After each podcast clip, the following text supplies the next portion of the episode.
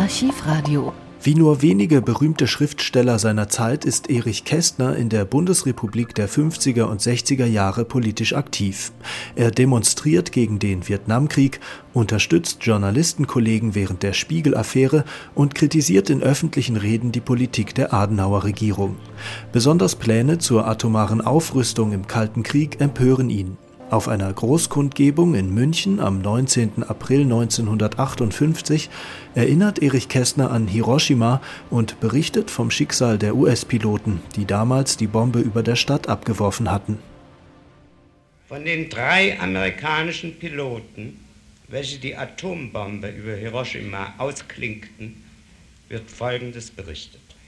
Einer lebt heute noch in New York einer ging ins Kloster und der dritte brachte sich um.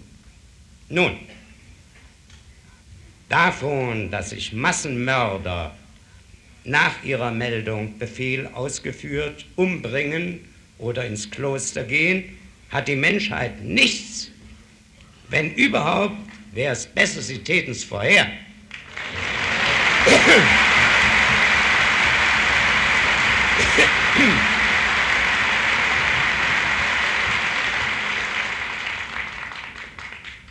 Man ist dabei, aus Europa ein Atomkorea zu machen. Und diesem koordinierten, diesem systematischen Untergang sollen wir aus Gründen der parlamentarischen Etikette zusehen, ohne zu mucksen.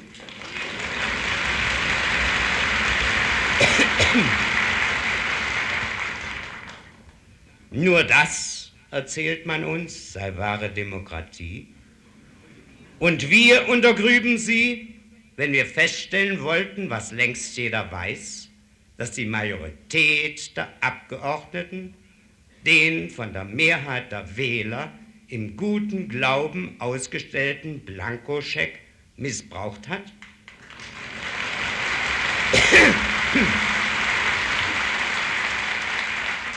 Wer hat denn hier die Demokratie untergraben? Eine Volksbefragung in dieser Frage auf Tod und Leben wäre übrigens gar nicht nötig.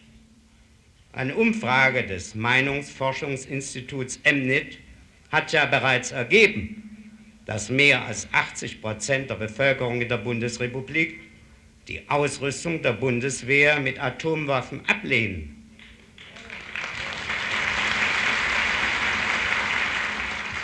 Die andere Mehrheit, die Bonner Majorität, braucht das Resultat dieser repräsentativen Umfrage ja nur anzuerkennen.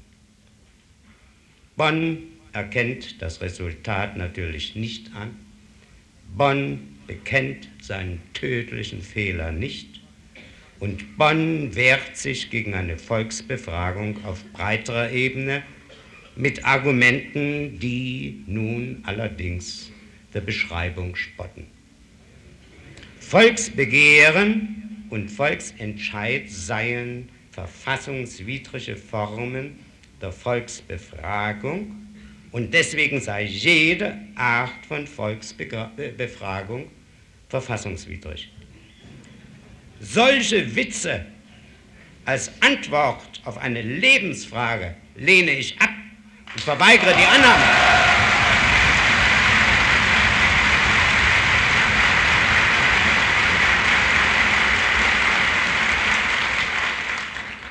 haben die Regierung und die Parlamentsmajorität gewusst, wie die Bevölkerung über die Atombewaffnung denkt? Oder haben sie es nicht gewusst? Wenn sie es nicht gewusst haben, waren sie gelinde gesagt keine Politiker. Wenn sie...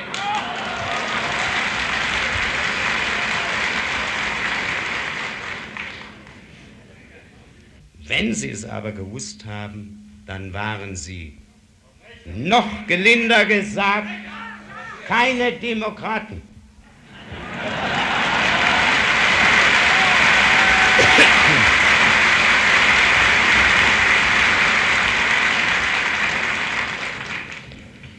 Geehrte Versammlung, ich bin kein Physiker und kein Politiker, sondern ein Schriftsteller. Deshalb möchte ich mit einem vierzeiligen Epigramm schließen. Als ich es vor zwei Jahren etwa aufschrieb, konnte ich nicht wissen, dass ich es hier in einem Zirkus zum ersten Male vorlesen würde. Es möge unseren Patentchristen im Bundestag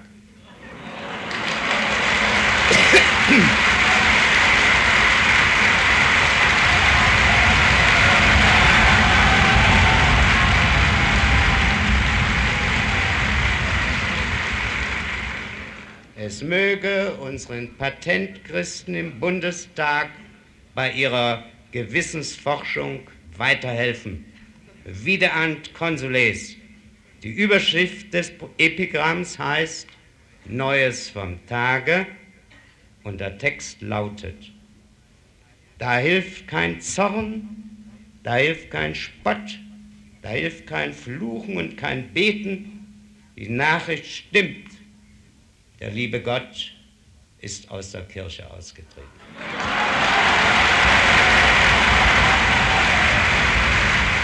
SWR 2 Archivradio. Viele weitere historische Tonaufnahmen gibt es, thematisch sortiert, unter archivradio.de.